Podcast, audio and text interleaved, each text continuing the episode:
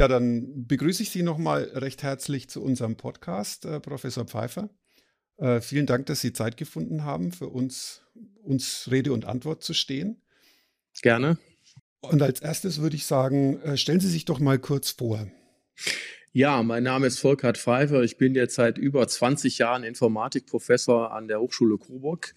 Ähm, bin dort eingebettet in die Fakultät äh, Elektrotechnik und Informatik. Und mein Spezialgebiet, äh, sowohl was die Lehre angeht, auch was meine industrielle Erfahrung angeht, liegt im Bereich der Softwareentwicklung. Und äh, ein Kollege und ich, wir ähm, vertreten in diesem Informatikstudiengang eben ähm, wesentliche Teile ähm, der, des Fachgebiets Softwareentwicklung. Ja, zum als Einstiegsfrage dachte ich, wäre es eine ganz gute Idee, vielleicht mal für unsere Zuhörer, für diejenigen unserer Zuhörer, die vielleicht auch gerade vor der Berufsentscheidung erst noch stehen oder vor der Studienentscheidung noch stehen, mal kurz zu erläutern, was, was ist denn eigentlich das Berufsfeld des Informatikers? Was umfasst denn das eigentlich? Ja, das Berufsfeld des Informatikers ist sehr vielfältig. Das wissen Sie ja auch aus eigener industrieller Erfahrung. Äh, könnten Sie vielleicht gleich auch noch ein paar Sätze vielleicht äh, ihr, von Ihrer Firma äh, berichten. Ähm, es ist sehr vielfältig in der Hinsicht, dass Sie in vielen Branchen an der Produktentwicklung mitarbeiten können. Sie können zum Beispiel ähm, bei Medizingeräten mitarbeiten, bei der Entwicklung von Medizingeräten. Sie können bei der Entwicklung von Steuerungen in äh, ICE-Zügen mitarbeiten. Also überall dort, wo äh, die Software, die Informatik ähm, einen wesentlichen Teil des Produkts darstellt. Das ist äh, der Bereich Softwareentwicklung in allen Branchen. Auf der anderen Seite gibt es ähm, innerhalb der Firmen sehr viele Rechenzentren, IT-Zentren genannt, mit der Zielsetzung, die Firmenabläufe innerhalb der Firma als auch die äh, Abläufe zwischen den Firmen zu digitalisieren. Insofern ähm, haben wir da ein, ein ähm, ja, Consulting-Bereich, ein Prozessfeld, wo die IT eine zentrale Rolle spielt. Das gilt übrigens nicht nur für die Industrie, sondern das gilt natürlich auch für die öffentliche Verwaltung. Wir stehen ja gerade in Deutschland an manchen Ecken noch äh, bezüglich der Digitalisierung noch nicht so gut da. Da gibt es viel noch Nachholbedarf in einzelnen Branchen, auch bei der bei öffentlichen ähm, Kommunen, äh, sodass sie ein sehr breites Spektrum haben, wo sie äh, als Informatiker tätig sein würden. Ganz nebenbei ist die Nachfrage nach Informatikern extrem hoch und das zahlt sich dann auch in den entsprechenden Gehaltszusagen äh, aus. In aller Kürze. Ja, das, ähm, den letzten Satz kann ich auf jeden Fall unterschreiben. Also wir suchen natürlich auch äh, händeringend sozusagen nach ausgebildeten Informatikern oder bilden zum Teil sogar selber aus, wie wir in der letzten Folge unseres Podcasts auch schon gehört haben. Aber man könnte ja, Sie haben das jetzt ja gerade schon sehr umfassend äh, erläutert, was wo Informatiker überall arbeiten können, aber man könnte ja fast schon fragen, im Sinne jetzt auch der allgemeinen Digitalisierung unseres gesamten Lebens, gibt es überhaupt noch ein Berufsfeld, in dem ein Informatiker nicht arbeitet? Genau. Ja. ja, richtig. Also es ist ja eigentlich wirklich fast jedes, jeder Bereich heutzutage ist, hat irgendwas mit Computer, mit IT zu tun. Und das ist natürlich, äh, sind Bereiche, wo Software eine Rolle spielt, die erstmal das ermöglichen muss. Und da ist natürlich, sind die Informatiker gefragt, ja. Richtig, genau. Ja, genau, ja. das stimmt, ja. Ja, das ist wohl wahr, ja. Ja, ähm, Sie, eines der Fächer, die Sie unterrichten, ist Softwarearchitekturen und Testen, glaube ich, so heißt der richtig, Titel. Ne? Ja. Das ist, ist, das ein, das ist ein Fach im Bachelorstudiengang, richtig? Das, das ist ein Fach im Bachelorstudiengang. Wir unterscheiden ja in solchen Studiengängen zwischen Pflicht- und Wahlpflichtfächern. Wahlpflichtfächern können die Studierenden selber sich aussuchen, also selber sich im Prinzip ihr Portfolio zusammenstellen. Und das ist jetzt ein Wahlpflichtfach. Obwohl ich dazu sagen muss, obwohl die Inhalte im Grunde genommen ja Grundlagen sind, die Sie auf jeden Fall ähm, benötigen, wenn Sie, sag mal, in der Softwareentwicklung tätig sein wollen und möchten. Aber ich sag mal, wenn jetzt, wenn ich jetzt, wenn ich mir vorstelle, ich hätte jetzt noch nie was von Informatik gehört und äh, dann kommt quasi diese Wortkombination Software und Architektur. Ich glaube, das versteht man nicht von vornherein, aber das hat jetzt wahrscheinlich nichts damit zu tun, also ich frage jetzt, stelle mich mal ein bisschen dumm, äh, es hat jetzt wahrscheinlich nichts damit zu tun, die Grundlagen von Programmierung an sich zu lernen. Das ist schon was, was darauf aufbaut, oder? Das ist das, was darauf aufbaut. Wir versuchen oder ich versuche dann äh, eben zu Beginn mal so die Analogie äh, zwischen den klassischen jahrhundertealten Ingenieursdisziplinen eines Hausbaus, äh, die Analogien zur Softwareentwicklung darzustellen. Das heißt, wie baut man ja, komplexe Systeme und wenn Sie mal die ganzen Software-Systeme, die überall zum Beispiel auch in Automobilen oder in Steuerungen oder Prozesse beschreiben, verbaut sind, äh, dann haben die mittlerweile eine Komplexität und da gilt es einfach, diese Prinzipien, grundlegende Prinzipien, die Sie dafür benötigen, zu erlernen, zu üben und äh, in einem größeren Kontext anzuwenden. Aber ich sag mal, wenn ich mir so vorstelle, als Student im, an der Hochschule, wenn ich jetzt da, sage ich mal, ich habe jetzt meinen Grundlagenkurs Programmierung hinter mich gebracht und ich habe so die ersten paar Programmchen geschrieben, die dann vielleicht 100 oder vielleicht mal 1000 Zeilen lang sind, aber das sind ja noch relativ übersichtliche Projekte, die sich relativ einfach noch gedanklich erfassen lassen. Ja. Wie begründen Sie denn den Studenten, dass man überhaupt so was wie Architektur einer Software überhaupt benötigt? Naja, vielleicht darf ich noch eine Sache vorweg sagen. Diese, so diese Vorlesung Softwarearchitekturen und Testen baut sich äh, eine ganze Reihe von Vorlesungen ein, ist also sozusagen nur ein Puzzle äh, im Gesamtsystem, um ein, ein, ein komplexes Software-System zu entwickeln. Und äh, wir versuchen, einen, einen, den gesamten Lebenszyklus, den gesamten Entwicklungslebenszyklus, den man als Wissen benötigt, um ein Softwareprodukt zu entwickeln, abzubilden. Okay. Und häufig, häufig ist es ja so, dass mit Informatik gleich Programmieren äh, verbunden wird. Das ist aber eben nicht so. Mhm. Ja, wenn man Informatiker wird, dann muss man viele andere Techniken auch erlernen. Dazu gehören einerseits äh, Dinge, die jetzt nicht im Rahmen dieser Vorlesung, im Rahmen einer anderen Vorlesung gelesen werden, nämlich Anforderungen. Wie formuliere ich konkret Anforderungen? Wie modelliere ich diese Anforderungen konkret?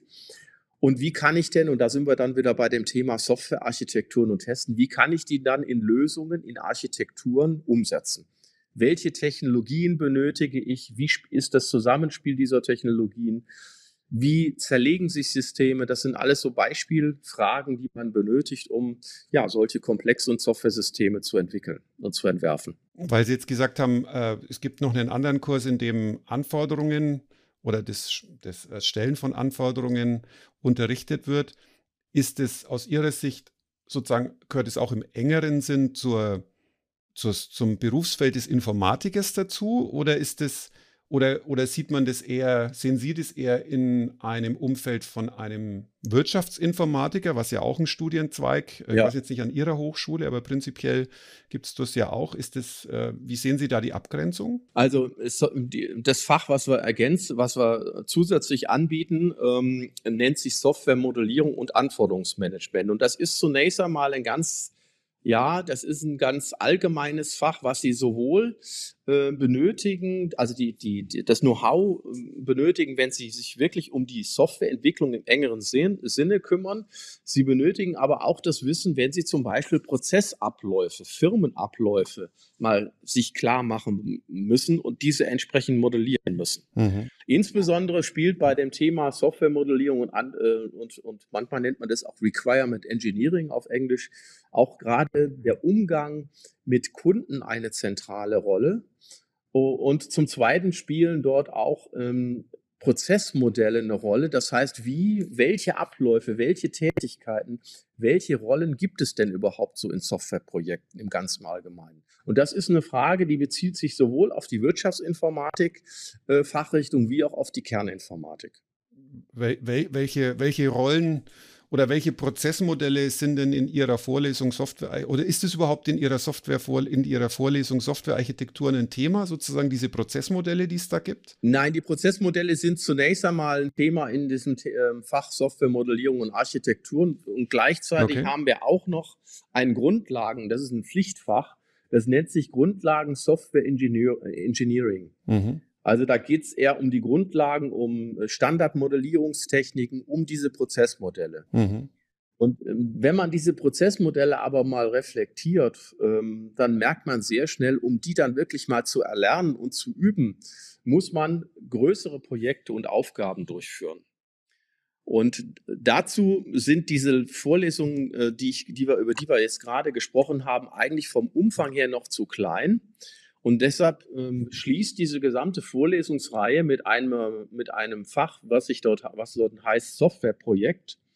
Und in diesem Softwareprojekt werden die ganzen äh, Techniken sowohl von der Kundenseite, von den Prozessmodellen, wie auch von den Architekturen anhand einer komplexen Aufgabe im Rahmen eines Semesters gelöst.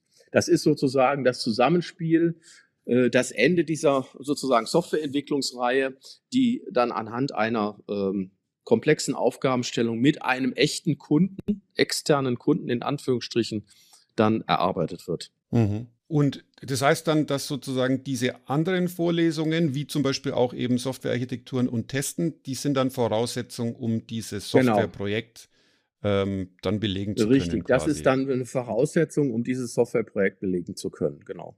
Ja. Okay.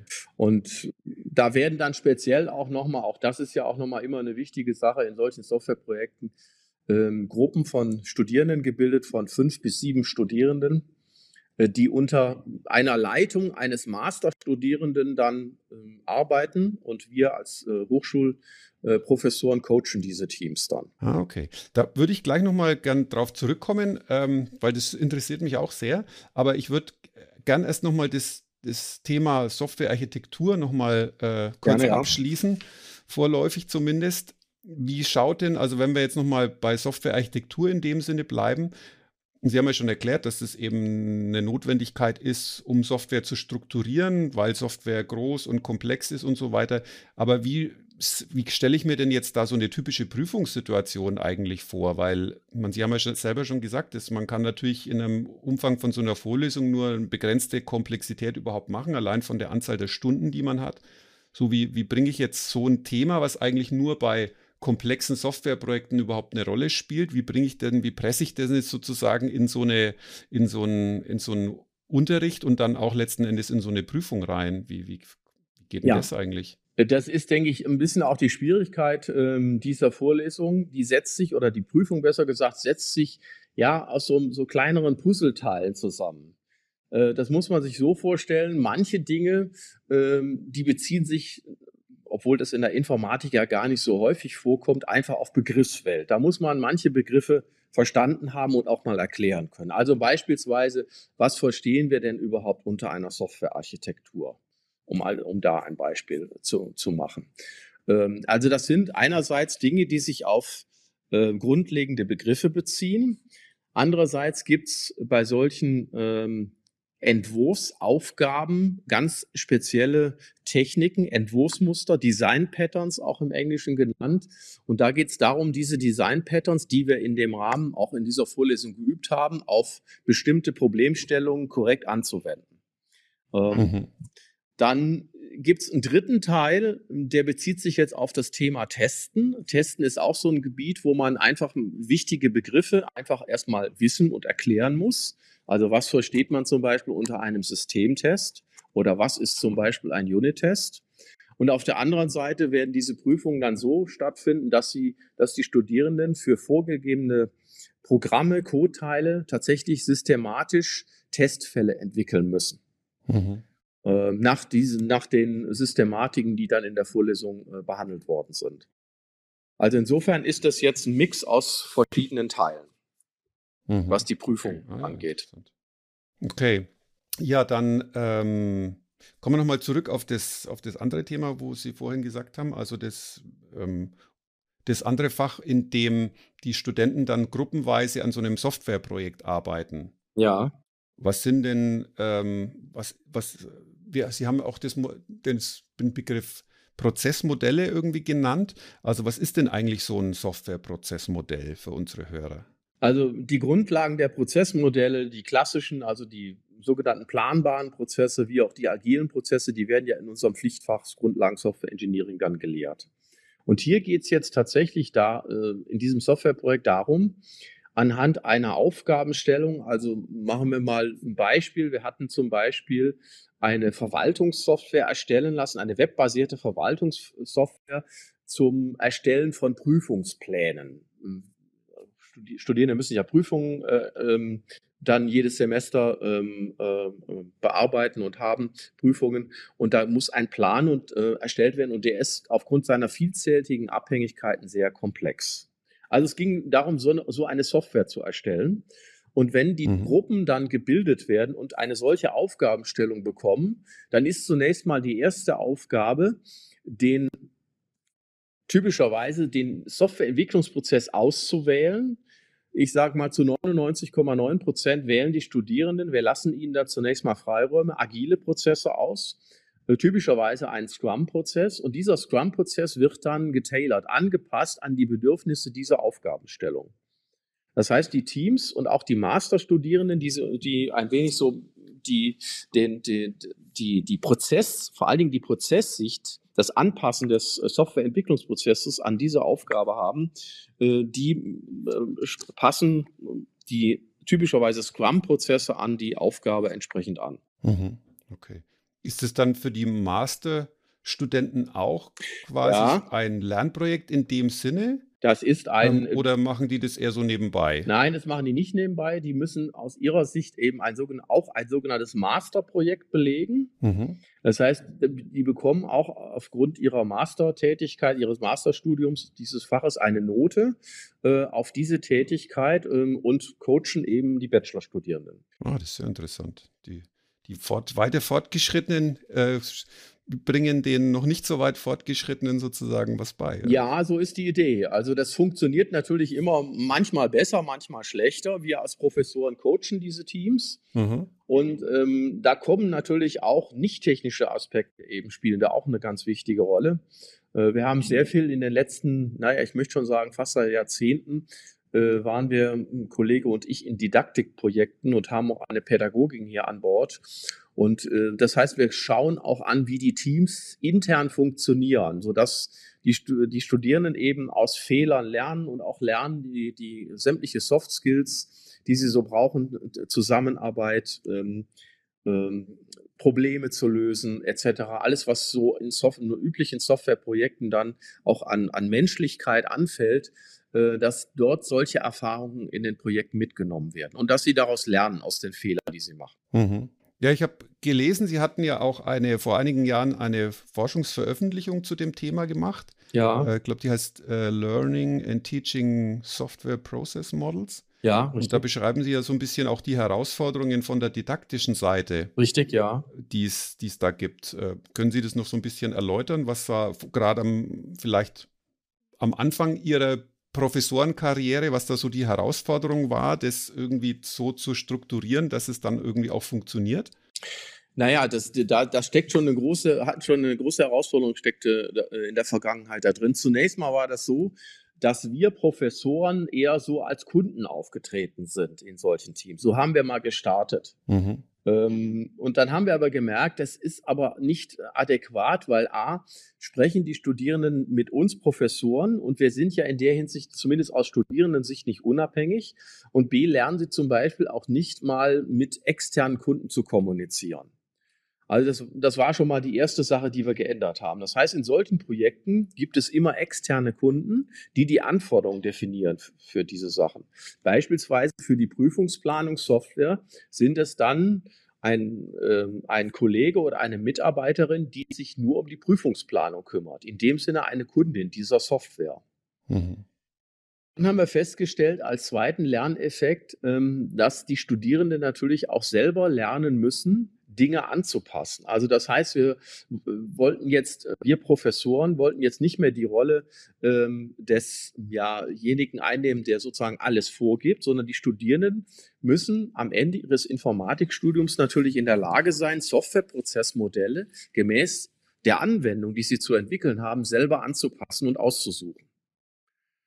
Und das hat uns dann zu diesem finalen Konzept, möchte ich schon fast sagen, geführt, dass wir sagen, wir stellen so eine Gruppe von Bachelorstudierenden zusammen plus Masterand oder Masterandin, die dann die äh, Bachelorgruppe aussteuert. Das hat sich in den vielen Jahren sehr bewährt.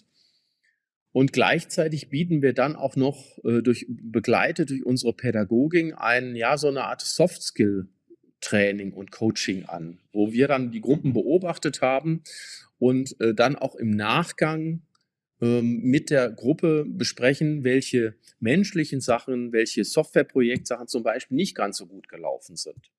Und daraus lernen die Studierenden Und die Evaluation, die Bewertung von den Studierendengruppen zeigen uns, dass sich das Konzept eigentlich sehr bewährt hat. Es ist sehr beliebt, dieses Softwareprojekt, obwohl es mit einem hohen Arbeitsaufwand für die Studierenden bedeutet. Das heißt, Sie haben dann auch äh, systematisch Studierende, die das sozusagen abgeschlossen haben, dann befragt?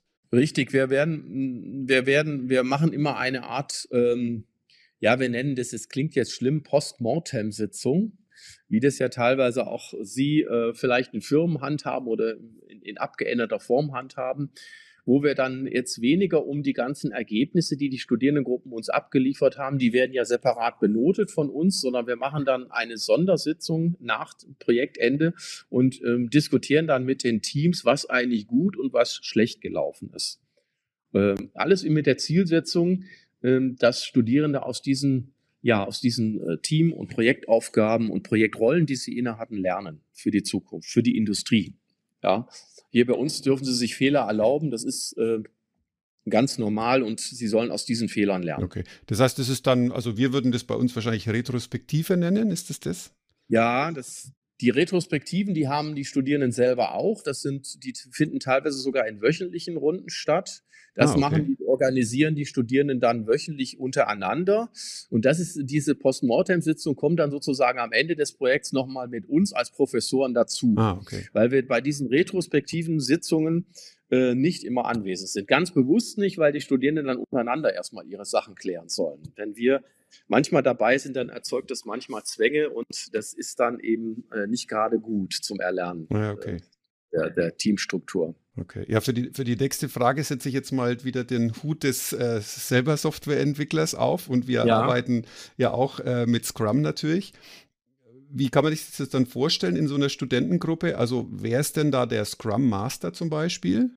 Ja, das ist der Masterrand. Ah, okay. Also der oder die Masterrande, der, der Masterstudent oder der Masterstudierende, die deren oder der, deren Aufgabe ist es, den Prozess erstens am Anfang des Projekts mit dem Team festzulegen und dann die Verbesserungsmaßnahmen beziehungsweise die Kontrolle im gesamten Projekt zu übernehmen. Das ist speziell die Aufgabe dieses, dieses Masterstudierenden. Ja, verstehe. Und dann gibt es ja noch die Rolle des ähm, Product Owners wahrscheinlich, oder? Ja, also wenn wir, wenn wir diese verschiedenen Rollen wie Product Owner, Softwarearchitektur, Testmanager all betrachten, dann legen die Bachelor-Teams das zunächst mal untereinander fest. Mhm. Okay. Wir machen da keine, keine Vorgabe als Professoren, sondern es ist, das gehört eben auch zur Eigenständigkeit dazu, erstmal sich nochmal über die Rollen im Klaren zu werden und die im Team selber selbstständig festzulegen. Das heißt, die haben das ja dann in der vorherigen Vorlesung sozusagen theoretisch gelernt. Was, was genau. sind die überhaupt, diese ganzen Rollen? Richtig. Was bedeuten die und so weiter? Und wenn sie dann in dem, äh, in dem eigentlichen Projekt sind, dann müssen sie sich untereinander verständigen, wer jetzt welche Rolle einnimmt. Richtig, so, so läuft das. Gibt es da Rollen, die besonders beliebt oder besonders unbeliebt bei den Studenten sind? Also, hm, das ist gar nicht so ganz einfach zu beantworten, die Frage. Was aber immer ein Aha-Effekt ist, bei, also ich mache dieses Projekt ja nicht erst seit zwei Jahren, sondern über viele, viele Jahre begleite ich dieses Softwareprojekt bereits, ist das Thema Testen. Mhm. Das Thema Testen wird immer unterschätzt vom Aufwand her und äh, klingt am Anfang auch nicht so ganz attraktiv, da eine entsprechende ja, Testmanager-Rolle zu übernehmen. Aber die Meinung und die Sichtweisen, das ist eben auch ein sehr schöner Lerneffekt, äh, die ändern sich doch am Ende des Projekts sehr, sehr häufig signifikant. Ich hatte gerade im letzten Wintersemester auch eine Studierende, die sagt, also Testmanagerin, da will sie zukünftig in der Industrie äh, arbeiten. Das hat ihr sehr gut gefallen. Also man sieht, ähm, okay man hat bestimmte Vorurteile zu Beginn, aber die revidiert man doch, wenn man das Projekt mal durchgeführt hat. Mhm. Ja, und sonst ist natürlich klar, sonst versuchen, und das ist ja auch sinnvoll, versuchen die Studierenden natürlich die Rollen auszuwählen, wo sie glauben, auch ihre Stärken zu haben. Mhm. Nicht jeder ist sozusagen gerade im technischen Umfeld der gute und beste Softwarearchitekt. Also der eine oder andere zum Beispiel, dem liegen Kundengespräche mehr, der geht mehr in die Anforderungsecke. Ich denke, mhm. das ist zunächst mal ganz normaler und, und typischer ähm, ja, Interessensauswahl äh, mhm. okay. bei der Bestimmung der Rollen. Okay, naja, kann ich mir vorstellen, ja. Ja, das ist ja schön, dass die Studenten dann sozusagen da auch dann sage ich mal so, Vorurteile ähm, dann abbauen, indem sie selber erfahren, wie das eigentlich funktioniert, ja. Ja. Klingt, klingt wirklich spannend, ja. Mhm. Weil Sie gesagt haben, testen ist ja auch so ein Thema, was äh, ich prinzipiell so ganz interessant in meinem Berufsalltag finde. Ähm, deswegen frage ich jetzt da mal ein bisschen spezieller. Also es gibt ja, ja. Ja verschiedene Teststrategien und so weiter und es gibt irgendwie automatische Tests im weitesten Sinne, dann gibt es Unit-Tests, Integrationstests, die automatisch sind. Aber es gibt ja auch so dieses äh, Test-Driven Development, diesen Begriff. Ähm, ist das was, was bei Ihnen auch in der Lehre sozusagen eine Rolle spielt? Diese, dieser Test-Driven Development-Ansatz, bei dem man ja eigentlich die Tests noch schreibt, also die automatischen Tests noch schreibt, bevor man die eigentliche Software sozusagen entwickelt? Ja, ist gerade in meiner Vorlesung Softwarearchitektur und Testen auch ein Übungsteil. Ich habe ein, ein Mini-Praktikum und bei diesem Mini-Praktikum treten äh, zwei Gruppen A2 Personen gegeneinander an. Also das heißt, da sind äh, vier Personen beteiligt, die in einer Gruppe jeweils zwei Studierende. Mhm. Und da geht es genau darum, dass die eine Gruppe den Test der anderen schreibt. Ähm, das heißt, die eine gibt äh, Tests vor, äh, die eine gibt ähm, die Schnittstelle vor und die anderen müssen den Test dazu schreiben. Das ist genau der Test Me Driven First Ansatz. Erst mhm. den Test schreiben und dann den Code. Ähm, den führen wir eben als Praktikum in meiner Vorlesung Softwarearchitekturen und Testen durch. Und dann ist es den Teams im Softwareprojekt selbst überlassen, äh, ob sie diesen Test, Me, äh, Test äh, äh Driven First Ansatz tatsächlich in dem größeren Kontext anwenden oder nicht. Gibt es dann Studentengruppen, die es machen? Ja, es gibt die eine oder andere Gruppe, die es macht. Meistens wird der Ansatz doch nicht gewählt. Äh, aber interessanterweise ist natürlich Folgendes. Man sieht natürlich sehr schnell, dass dieser Ansatz nur dann funktioniert, wenn die Schnittstellen, ich könnte mal genauer gesagt werden, sagen, auch wenn die Methoden, wenn die, wenn die Komponenten wirklich fest definiert sind, dann funktioniert hm. dieser Test-Me-Driven-Ansatz hervorragend. Wenn natürlich die eine Gruppe ihre Schnittstelle ständig ändert, und die zweite Gruppe muss dann ihre Tests nachziehen, weil die Schnittstellen sich geändert haben, dann funktioniert dieser Ansatz nicht mehr. Und, und das merken die Studierenden natürlich auch, dass zu diesem Ansatz eine gewisse Disziplin dazugehört und auch eine gewisse Stabilität der Architektur. Sonst hm. ähm, führt das einfach zu mehr Aufwand an der Stelle. Ja, das kann ich mir vorstellen, ja. Ja, wir, wir stellen das bei uns ja auch fest in den Projekten, also bei uns im, im Haus und auch in Projekten, die wir für Kunden machen. Ähm, haben wir jetzt gerade in letzter Zeit das Thema Test-Driven Development so in Gesprächskreisen bei uns in der Firma wieder mehr thematisiert und auch natürlich, man unterhält sich mit Kollegen so oder mit anderen Team, Teams, macht ihr das, äh, wie, wie, macht ihr das und so weiter? Und mhm. stellt man fest, naja, es, ist, gibt nicht, es ist noch, ich würde mal sagen, es ist auf jeden Fall noch nicht die Mehrheit, der ist auch der erfahrenen Softwareentwickler, die das wirklich machen, obwohl meiner Meinung nach das eigentlich äh, ein sehr, eigentlich der bessere Ansatz ist, Software zu entwickeln, würde ich sagen also für mich und auch in den Projekten, in denen ich das sozusagen konkret praktisch ausprobiert habe, ich halte es für sehr vorteilhaft, aber ich merke auch, merke auch, dass es eine relativ hohe, einerseits steile Lernkurve hat. Vor allem aber merkt man auch für Softwareentwickler, die das einfach nicht gewohnt sind, die tun sich schon zum Teil sehr hart, sich einfach umzugewöhnen, einfach diese andere Denkweise. Mhm. Zuerst eben, wie Sie schon sagen, zuerst die Schnittstellen zu definieren, zuerst das Konzept zu machen, äh, ohne dass man kon konkret die Software schon schreibt und dann den Test für das Konzept zu machen und dann erst die Software zu schreiben. Genau, ja.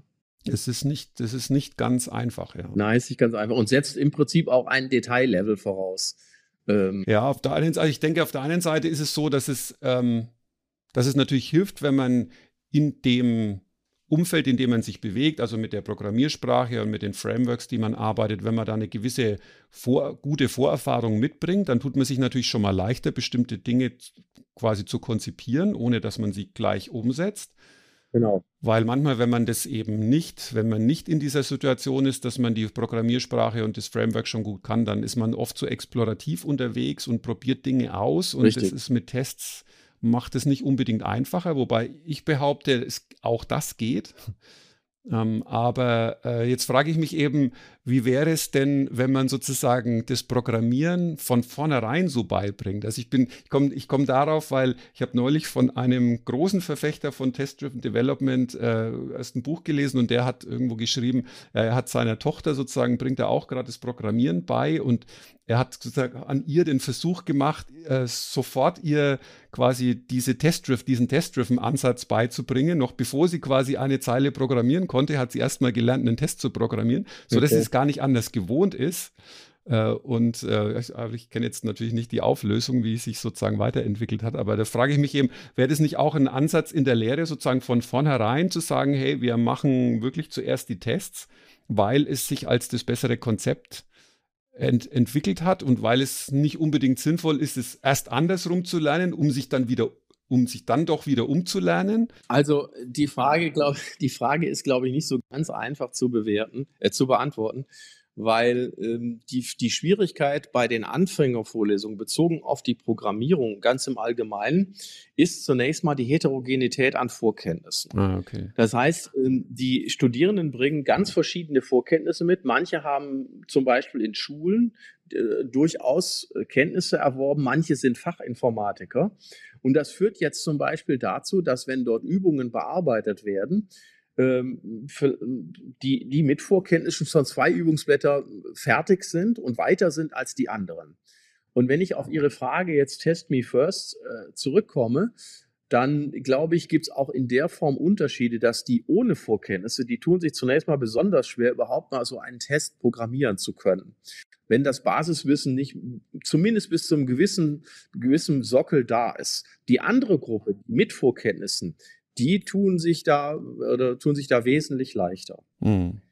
Was ich aber in dem Kontext jetzt mache, das ist jetzt eher eine, eine, didaktische Frage, die aber auch darauf Einfluss hat, ist, ich biete jetzt erstmalig seit letztem Wintersemester diese Programmiersprachenvorlesung, ähm, die Prüfung dieser äh, äh Vorlesung Programmierung digital an. Mhm. Ähm, das klingt, als wenn das nichts mit Ihrer Frage zu tun hat, aber das läuft im Rahmen mit unserem E-Learning-System, das nennt sich Moodle und dort gibt es ein sogenanntes Plugin, das heißt CodeRunner. Und dieser, dieser CodeRunner ist in der Lage, ähm, ein, einen zum Beispiel Java-Code oder C++-Code auszuführen. Und ich hinterlege in diesem CodeRunner Testfälle des, für den Code. Das heißt, die Studierenden erarbeiten ihre Lösung und sehen aufgrund der Testfälle, die von mir hinterlegt sind, sofort, welche Testfälle erfolgreich sind und welche fehlgeschlagen haben. Das ist natürlich nicht der Test Me Driven First Ansatz, weil die Testfälle zunächst mal von mir hinterlegt worden sind. Das ist vielleicht eine Vorstufe, wenn Sie so wollen. Aber zumindest werden auch die Anfänger ähm, schon mal bereits mit Testen sensibilisiert. Mhm was ich wichtig Kön könnte, man das, könnte man das nicht genau umdrehen? Das heißt, Sie, Sie ähm, liefern sozusagen gleich die Implementierung mit und verlangen dann die Tests dazu und eine entsprechende ja, Metrik, man, also was das, weiß ich, Testabdeckung oder sowas? Ja, das könnte man, das könnte man schon auch mal versuchen. Aber wie gesagt, ich glaube, wenn ich die Schwierigkeiten sehe, es gibt viele Studierende, die sitzen vor einfachsten Aufgaben und wissen nicht, wie sie dran gehen sollen, wie sie die lösen sollen. Hm. Und für diese Zielgruppe, und da haben wir durchaus eine ganze Reihe, denke ich mal, die wären vermutlich überfordert. Ah, okay, ja. Die andere Gruppe, für die andere Gruppe wäre das durchaus ein sehr interessanter Teil. Ja, also das ist aber die Schwierigkeit. Ich muss natürlich alle, äh, allen Gruppen gerecht werden und alle Gruppen über die Prüfungshürden bringen, äh, sodass man Klar, das ja. sehr genau überlegen muss. Aber es ist sicherlich ein wichtiger Punkt. Also Software testen ist ein, ein wichtiger Punkt. Ganz klar. Mhm. Mhm, genau. Ja, ich meine, Sie sind natürlich vermutlich nicht in der Situation, sozusagen Studierende aussieben zu wollen, absichtlich. Also ich meine, die Softwareentwickler sind ja, wie wir am Anfang schon gehört haben, sind ja wirklich gesucht, nicht nur in Deutschland, sondern weltweit. Ja. Gibt es eigentlich zu wenig Softwareentwickler.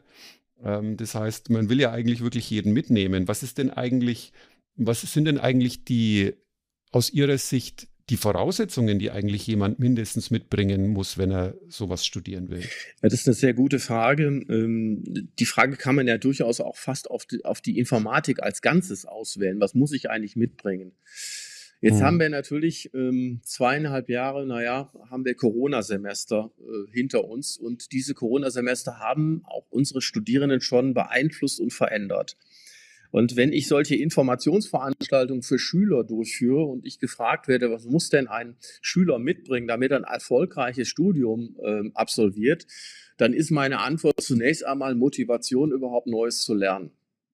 Und das ist jetzt wenig, das ist jetzt weniger eine Frage, die sich jetzt äh, auf die Kenntnisse der Schule bezieht, sondern es ist eher aus der Erfahrung geboren, dass viele, viele Studierende aus verschiedensten Gründen ähm, einfach wenig Disziplin haben, wenig Motivation haben. Und das zeigt sich zum Beispiel daran, äh, dass in solchen Fächern wie Programmieren und anderen Fächern dann eine Woche vor, vor, Prüfungs, vor Prüfungsdurchführung erstmal der Stoff erlernt wird. Und da scheitern sie. Also hm. we wesentlicher Teil, und das sage ich auch allen, ist einfach Motivation mitbringen. Das klingt jetzt auf den ersten Blick natürlich als Grundvoraussetzung, aber leider gibt es doch eine ganze Reihe von ja, Schülern, Absolventen von Schulen oder von anderen Bildungseinrichtungen, die zu uns kommen, die diese Motivation nicht mehr mitbringen oder nicht so mitbringen in dem Umfang und auch die, die Disziplin, die sie brauchen, wöchentlich Dinge nachzuarbeiten, äh, teilweise auch ziemlich hinten anstellen. Also insofern, das ist ein wesentlicher Punkt. Mhm. Natürlich, wenn man auf die fachlichen Voraussetzungen eingeht, ist es natürlich sehr gut, wenn man ähm, gewisse mathematische Fähigkeiten mitbringt. Aber auch da erzählen mir alle Mathematikkollegen, wenn man die vielen Jahre jetzt mal überblickt, äh, die die Mathematikkollegen unterrichten, nehmen die Mathematikvorkenntnisse ab, sodass wir also vieles auch durchführen, auch hier an unserer Hochschule in Coburg im Informatikstudiengang, äh, Mathematikkenntnisse aus der Schule, Vorkenntnisse zu wiederholen, äh, zu üben, zum Beispiel durch Vorkenntnisse und auch während äh, des Studiums, während der ersten Semester werden die Studierenden sehr stark begleitet. Aber der zentrale, wichtigste Punkt für mich ist einfach mal Motivation mitbringen. Und den, und den Biss haben und den Biss haben, auch wenn das ein oder andere Fach mal nicht so ganz gut funktioniert, sich durch das Studium durchzubeißen. Das ist eine wesentliche Voraussetzung für den Erfolg eines Informatikstudiums. Jetzt stelle ich mal eine ganz provokante These auf, weil Sie gerade gesagt haben, ja, mathematische Vorkenntnisse wären auch wichtig. Ähm, das ist ja so das Ding, was ich eigentlich auch, als ich angefangen habe, mir einen Beruf auszusuchen, ich habe jetzt allerdings nicht Informatik, sondern ich habe Elektrotechnik eigentlich studiert ursprünglich auch gedacht habe, ja, Mathematik ist irgendwie so ein großes Ding, das ist irgendwie wichtig, so als Grundlagen. Und bei mir im Elektroingenieurstudium war das auch tatsächlich so. Also wir ja. haben auch doch einiges an Mathematik auch lernen müssen, was irgendwie deutlich über das hinausging, was man an der Schule gelernt hat. Wenn ich jetzt aber, und ich habe dann aber nach meinem Studium ziemlich direkt sozusagen in die Softwarebranche gewechselt, habe da zunächst äh, an der Software programmiert, die tatsächlich auch mit Mathematik im weitesten Sinne zu tun hat, nämlich Signalverarbeitung. Das ist mhm. auch ein quasi ja, sehr mathematisches Feld. Mhm. Aber dann bin ich in einen Bereich gekommen, dann äh, und die letzten, ist es auch die letzten 20 Jahre, kann man sagen, äh, bin ich in dem Bereich, wo ich sagen muss, naja, wenn ich jetzt mal genau überlege, wie viel Mathematik brauche ich eigentlich für die Software, für vor allem so Unternehmenssoftware, ähm, mit der ich zu tun habe, dann muss ich sagen, ja, also äh, plus minus mal geteilt und das war es dann schon. Ja, mehr, mehr Mathematik brauche ich eigentlich fast nicht. Ja, ich brauche nur so ein paar so Überlegungen, was so was ist ein Set und so so, so quasi so mengenleere Sachen irgendwie so ein ja. bisschen, aber ähm, ja, viel, viel mehr ist es dann auch nicht. Und deswegen, das hat mich in letzter Zeit so ein bisschen zur Überlegung gebracht, naja, was ist denn eigentlich Software schreiben, Software entwickeln, wenn man so mal be sich betrachtet, auch die, die Dinge, Anforderungsmanagement, über das wir vorher gesprochen haben, solche Dinge oder eben auch diese ganzen sozialen Aspekte, ist es nicht vielleicht tatsächlich eher so, dass man, dass es auch ein ganz, dass Softwareentwicklung auch ganz einen ganz starken Sprachaspekt hat, also dass das gar nicht, vielleicht gar nicht so mathematisch ist, also oder nicht sein muss, ne, in manchen Bereichen wahrscheinlich schon, aber nicht in allen Bereichen. Und dass es mehr vielleicht auch so ein sprachliches, konzeptuelles Thema ist, also wo jetzt jemand, der vielleicht mit Mathematik gar nicht so viel am Hut hat, durchaus auch Erfolg haben könnte? Also vielleicht eines vorweg, eines vorweg, ich möchte jetzt ähm, auch potenziellen Interessenten, Schülerinteressenten oder Studienanfängerinteressenten äh, auch ein bisschen die Angst vor der Mathematik nehmen. Man schafft die mhm. Mathematik mhm. in dem Informatikstudium. Wie gesagt, wenn man diese Dinge motiviert und lernbereit äh, wiederholt. Aber jetzt zur eigentlichen Frage. Ich denke, die Frage muss man differenziert sehen eine Kern, Kerneigenschaft eines Informatikers am Ende seines Informatikstudiums ist die Fähigkeit zu abstrahieren. Also mhm. Äh, unwesentliche Dinge von wesentlichen Dingen zu trennen. Und dieses zieht sich durch ganz, ganz viele Bereiche, insbesondere natürlich auch gerade im Softwareentwicklungsbereich, im Softwarearchitekturbereich, aber eben auch im Anforderungsbereich. Man muss Dinge einfach mhm. abstrahieren können. Und dazu ist die Mathematik eine wesentliche Hilfestellung. Man lernt dort zu abstrahieren. Das ist äh, also insofern, äh, wenn, wenn man so will, eine, eine Unterstützung, dieses Abst diese Abstraktionsfähigkeit zu lernen. Und eine zweite Sache, jetzt gibt es natürlich mittlerweile diverse Spezialgebiete, wo wirklich Mathematikkenntnisse zwingend erforderlich sind. Ähm, ich nenne mal nur zwei Beispiele. Die, das eine, wir haben einen zusätzlichen neuen Informatikstudiengang bei uns, der nennt sich Visual Computing. Da geht es um Computergrafik und Bildverarbeitung. Und wenn Sie in der Medizintechnik okay. zum Beispiel ähm, in einem MR-Scanner ein 3D-Bild eines, äh, eines Kopfes aufgenommen haben, äh, wo der Arzt durch diesen Kopf navigiert, äh, dann passieren dort mathematische Transformationen. Ähm, das heißt, da brauchen Sie diverse Mathematikkenntnisse. Das ist ein Beispiel. Ein zweites Beispiel, was in aller Munde ist, ist KI. Ähm, mhm. Das heißt, wir brauchen dort diverse Mathematikkenntnisse, ähm, zum Beispiel auch Stochastikkenntnisse, um Algorithmen entwickeln zu können in dem Fachgebiet KI. Also insofern ist es, ist, äh, denke ich mal, muss man die Mathe da sehr differenziert sehen und man muss selbstverständlich auch abgrenzen, das haben wir getan, welche Mathematikinhalte brauchen Informatiker wirklich nicht und welche halten wir für die Grundausbildung für zwingend erforderlich. Da muss man, hm. da muss man abwägen, das ist klar. Ja, okay. Weil Sie jetzt gerade äh, KI gesagt haben, in, welcher, in welchem Umfang ist KI bei Ihnen jetzt gerade ein Thema in den Vorlesungen? Naja, wir haben jetzt ähm, diverse Stellen erhalten und haben die auch besetzt zum Thema KI. Wir sind gerade in Coburg an der Gründung eines KI-Zentrums. Mhm. Und wir haben dort auch einige sogenannte Forschungsprofessuren ähm, ausgewiesen und auch besetzt, die so halb Lehre, so sinngemäß und halb Forschung betreiben in diesem, in diesem Gebiet. Insofern ist, spielt KI für uns auch, wie natürlich in vielen Hochschulen und Universitäten, auch mittlerweile im Studium eine zentrale Rolle. Äh, das heißt, wir bieten diverse Fächer zu diesem Thema KI an und äh, eben auch im Bachelor- und auch Masterbereich. Ah ja, okay. Und ist es bei Ihnen, also jetzt gerade mit Erscheinen des äh, ChatGPT von OpenAI, ist es bei Ihnen eigentlich in den Prüfungen oder weil Sie vorhin gesagt haben, Sie haben ja auch so digitale äh, Prüfungen schon gemacht jetzt, auch im, wahrscheinlich im Zusammenhang mit Corona und so weiter. Ist es, entwickelt sich das da jetzt zum Problem oder wenn ja, wie lösen Sie das? Naja, also Dass Leute einfach mit ChatGPT sozusagen die Lösungen sich ausdrucken lassen? Also die Prüfung selber, die ich gemacht habe, die findet auf Studierenden-Laptops statt, nur zur Info, in den Räumlichkeiten der Hochschule, also nicht wie, wie okay. zu Corona-Zeiten, mhm. und mit einer, mit einer speziellen Browser-Version, die sozusagen den Laptop dicht macht. Das heißt, ich konfiguriere okay. genau, was zulässig ist und nicht. Also da gibt es mit ah, ja, ChatGPT genau. okay. keine Schwierigkeiten. Aber es ist natürlich ein zentrales Thema, ChatGPT, und ich wir sind gerade, gebe ich zu, ich denke mal in der gesamten auch Wissenschaftswelt ähm, ist gerade eine sehr intensive auch Diskussion, wie man überhaupt zukünftig mit ChatGPT umgeht. Und da gibt es verschiedene Dinge. Ähm, natürlich ist es so, wenn Sie wissenschaftliche Arbeiten schreiben, also eine Facharbeit, auch unsere Studierenden in der Informatik müssen eine wissenschaftliche Facharbeit schreiben, dann kann natürlich ChatGPT, da könnte dazu ChatGPT zumindest benutzt werden. Hm. Da müssen, da stellen wir uns als Lehrende oder müssen wir uns als Lehrer natürlich einerseits darauf einstellen. Wir müssen natürlich auch andererseits gewährleisten, dass ähm, die, die wissenschaftlichen Richtlinien, die Eigenständigkeit einer solchen Arbeit trotzdem gewährleistet ist. Das ist nicht so ganz einfach. Äh, und wir sind gerade wie viele andere Kollegen auch und überlegen, wie geht man mit diesem Thema um, was jetzt das Schreiben von wissenschaftlichen Arbeiten angeht.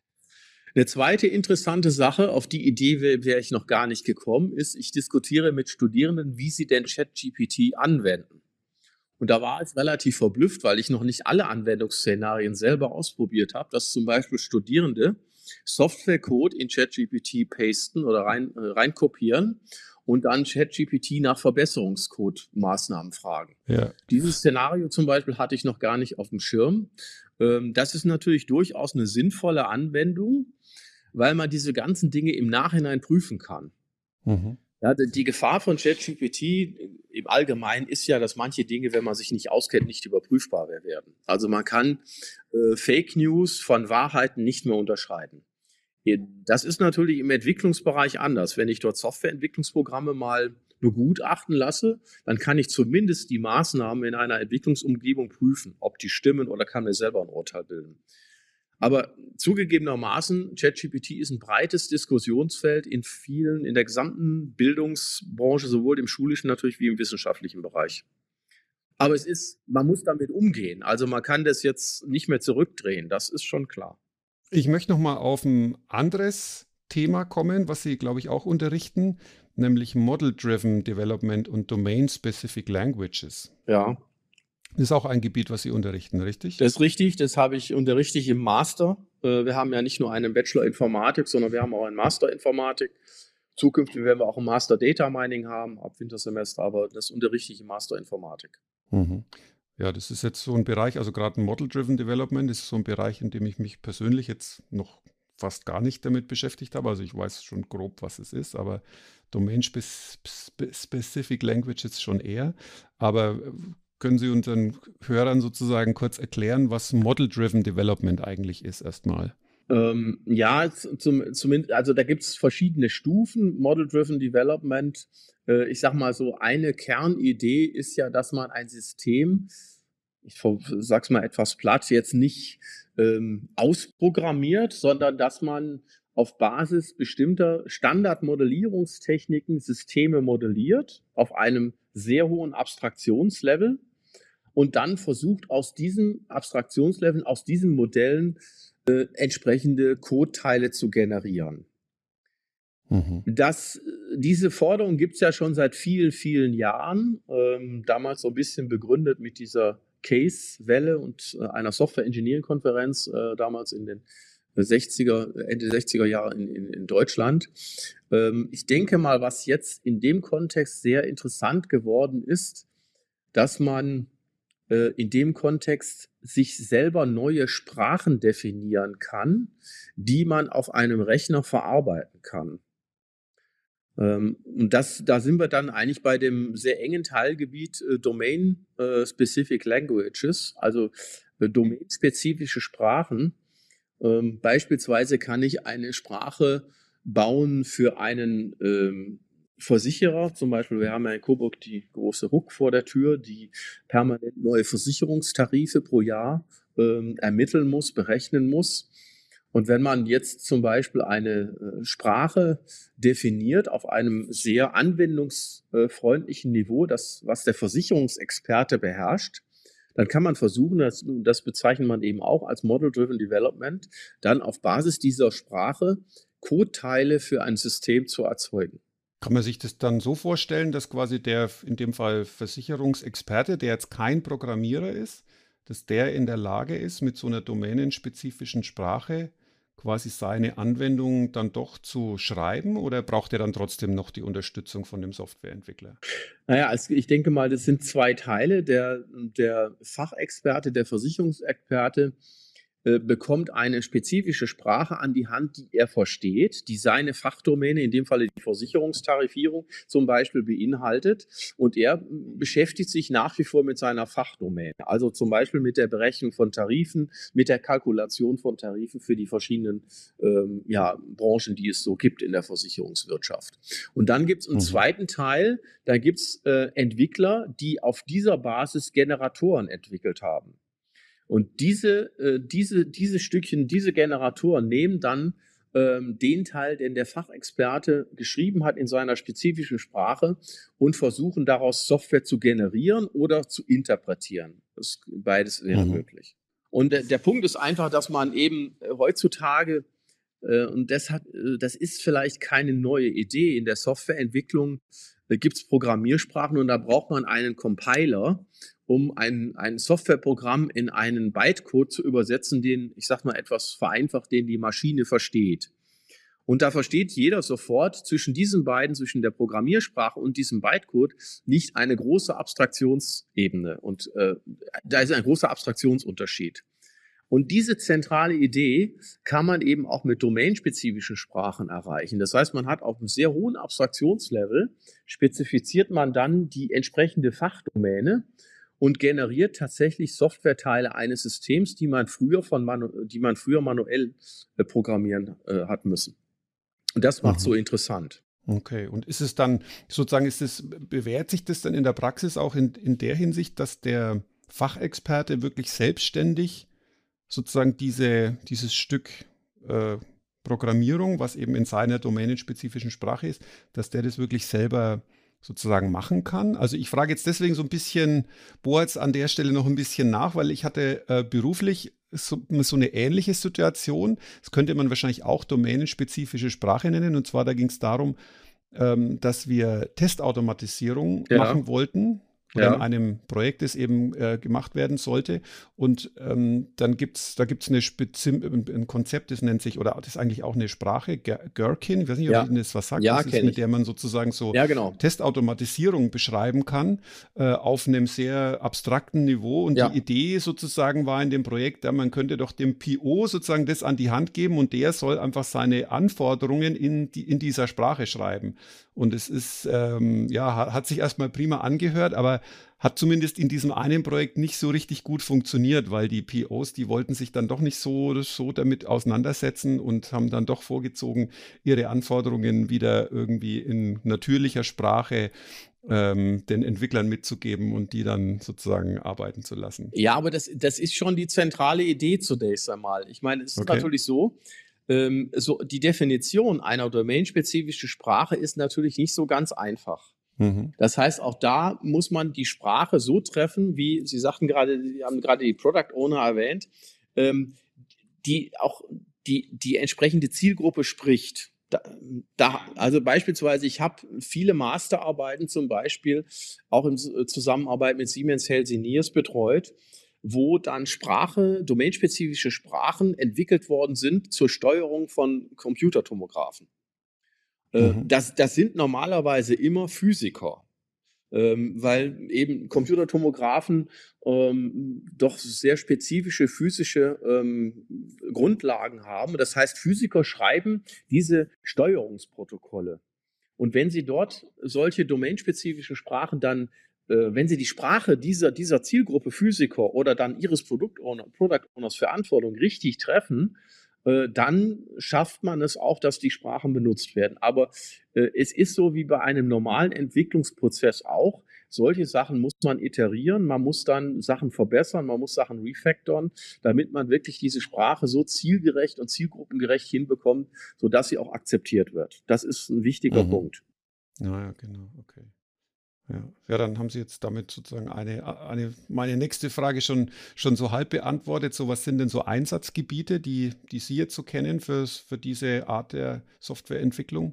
Na, es gibt vielfältige Einsatzgebiete. Es gibt, wie Sie ja eben als Beispiel schon gesagt haben, äh, sehr, sehr viel technische Teile. Also zum Beispiel Testspezifikationen wären ähm, ein Beispiel. Äh, und dann gibt es aber ja viele, viele Beispiele, zum Beispiel aus, aus der Versicherungsbranche, ähm, äh, aus äh, ähm, Beschreibung, Geschäftsprozessbeschreibung, dort, dort Codeteile zu erzeugen. Ähm, das kommt immer ein bisschen natürlich auf, auf die entsprechenden Domänen. Automobilindustrie, wo man vielleicht abstrakt auch Steuerungen beschreiben möchte. Äh, das muss man im Einzelfall immer betrachten, ob das dann Sinn macht oder nicht. Mhm. Mhm. Okay. Was diese Entwicklung begünstigt, sehr begünstigt. Im Grunde genommen ist die jetzt gar nicht so neu. Wenn man so ein bisschen technisch an zum Beispiel die, die relationale Datenbankabsprache SQL, die ja seit Jahrzehnten ähm, eine Sprache ist für relationale Datenbanken, dann wäre das in dem Sinne durchaus auch eine domainspezifische Sprache. Ist natürlich sehr spezifisch für Informatiker jetzt. Aber das hm. Neue ist, dass mittlerweile sehr interessante Tools uns zur Verfügung stellen, mit der man sehr einfach solche Sprachen definieren kann. Das war früher nicht möglich. Da mussten Sie sozusagen Compiler-Fachmann sein oder Interpreter-Fachmann, der so eine äh, Sprache dann verarbeitet. Mittlerweile gibt es sehr elegante Tools, äh, die sozusagen diese ganzen Sachen dann, diese Generatoren auch generieren. Und das macht es eben wesentlich leichter, solche Sprachen auch zu definieren technisch. Mhm. Das heißt, es gibt Generatoren, die Generatoren definieren, die dann wieder äh, äh, es, Software sozusagen es, für, den, gibt, für den Computer, für den Prozessor erzeugen. Ja. Naja, es gibt, es gibt im Prinzip Werkzeuge, die einerseits die Definition von so einer Sprache ermöglichen das heißt, ich kann mich mit diesen Werkzeugen jetzt mit, mit der Zielgruppe, zum Beispiel Ihrem Product Owner, der die Anforderungen spezifiziert, zusammensetzen und kann versuchen, eine Sprache zu finden, die der gut versteht und akzeptiert. Das ist die eine Kehrseite. Und dann kann man mhm. in diese Werkzeuge eben die Generatoren bauen. Das ist dann die, diejenigen, die, das sind echte Entwickler, die dann aus dieser Sprache, aus diesem Input die entsprechende Software generieren. Mhm. Mhm. Also, und, und diese Werkzeuge sind teilweise textuell, textuell, also Anforderung könnte man sagen, ist vielleicht eine, eine Sprache, die sehr typisch auch gerne textuell formuliert wird. Aber es gibt eben auch sehr interessante Mix von Sprachen, wo sie eine Mix Mischung haben aus äh, Text, aus Tabellen, aus Grafiken. Äh, und dann können sie sehr spezifisch für die Zielgruppe eben eine Sprache definieren, die gut passt. Naja, sehr interessant. Interessantes Thema, ja. Dem ja. ich noch nicht so viel zu tun hatte selber tatsächlich. Ja, also, ist ein interessantes natürlich SQL Thema. sagt mir schon was, aber ja. Mhm. Ja. Okay. Ähm, ja, wir sind schon fast am Ende, glaube ich, unserer, unseres Gesprächs. Wir sind schon fast eine Stunde jetzt unterwegs. Ich hätte aber noch eine Frage, die mir so allgemein darauf abzielt, so wie, wie halten Sie sich als, als Unterrichtender, als Professor an der Hochschule eigentlich auf dem, auf dem aktuellen Stand, so was gerade in der Softwarebranche so vor sich geht? Also, wir haben ja schon gehört, Sie arbeiten mit äh, Unterrichten Scrum, was wahrscheinlich zu der Zeit, als Sie selber noch nicht Professor waren, wahrscheinlich auch noch nicht so ein Thema war, schätze ich mal, in den 90er Jahren. Stimmt, ja. Ähm, wie, wie, wie halten Sie sich auf dem Laufenden, dass Sie sicherstellen, dass Sie immer die, die wirklich die relevanten und aktuellen äh, Themen Ihren Studierenden beibringen? Also ich denke, es liegt erstmal daran, dass sich natürlich jeder Kollege oder jede Kollegin schon auf ein spezielles Gebiet spezialisiert. Das ist einfach, man mhm. kann nicht mehr das, das, gesamte Spektrum abdecken. Äh, das ist schon mal eine Grundvoraussetzung. Und dann hängt es natürlich ein bisschen auch von den einzelnen Fachgebieten ab wir versuchen uns oder auch ich versuche mich einerseits auf Konferenzen weiterzubilden. Ähm, das setzt manchmal natürlich auch gewissen gewisses Budget voraus, an solchen Konferenzen überhaupt teilzunehmen. Ähm, da haben wir gerade auch ein bisschen stärkere Schwierigkeiten äh, an der Stelle, aber das war in der Vergangenheit eigentlich ein, eine gute Möglichkeit. Und andererseits äh, vernetzen wir uns auch ähm, aufgrund zum Beispiel dieser Konferenzen oder aufgrund von Forschungsprojekten, die die Kollegen und die wir alle, äh, jeder auf seine Art und Weise äh, tätig sind, wir vernetzen uns dann untereinander, sodass wir uns da eigentlich gut austauschen und auch viele Dinge dann ja gemeinsam besprechen und sich weiterbilden. Mhm. Ah, okay. Das ist natürlich bei der, bei, der, bei der Geschwindigkeit, in der wir uns hier alle befinden, sicherlich keine leichte Aufgabe, das muss man einfach zugeben, da up-to-date zu bleiben. Und das geht auch nur, wenn man sich wirklich spezialisiert und, und dann versucht, in dem Spezialgebiet äh, den Studierenden die neuesten Techniken beizubringen. Mhm. Okay. Und Technologie. Ja. Dann würde ich mal noch sozusagen da gleich anschließen. Ein Thema, was mich jetzt in letzter Zeit recht beschäftigt hat. Ähm, mal schauen, ob, was, was, Sie sozusagen damit anfangen können oder was Sie da auch unterrichten davon. Also wir waren ja ganz am Anfang auch bei dem Thema Softwarearchitekturen, was Sie ja auch unterrichten. Und äh, habe da jetzt zuletzt das äh, Projekt, äh, das Buch Clean Architecture von Robert C. Martin gelesen. Das ist, glaube ich, von 2017, wenn mich nicht ja, alles täuscht. Ein älteres Buch, ja. Und mhm.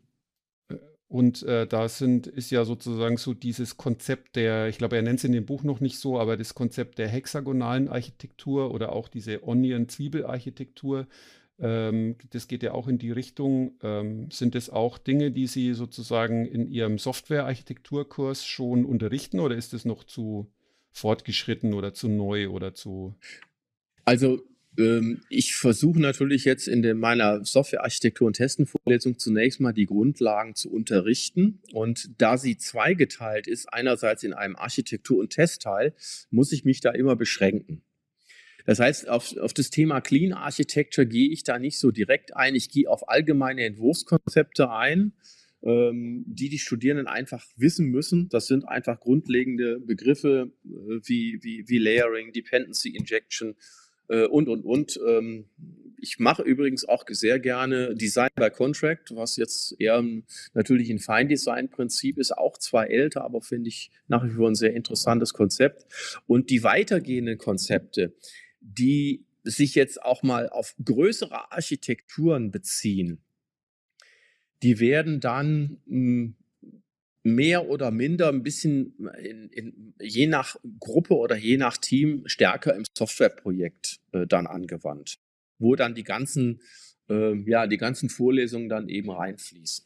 Aber es ist jetzt nicht so, dass ich alle Teile von Clean Architecture oder wie Sie es bezeichnen, auch ähm, die Ideen von hexagonalen äh, äh, Architekturen da in meinem Grundlagenfach Architektur und Testen so in, in Gänze behandeln kann. Das ist aus Zeitgründen ja. eben kaum möglich. Ja, ja, das ist, also denke ich mir schon, das ist schon natürlich was sehr Spezielles. Das ist ja, die Softwarearchitektur und Testen ist ja ein Bachelor. Das ist Fach, ein Bachelor, richtig? genau, ist ein Bachelorfach, ja. Genau.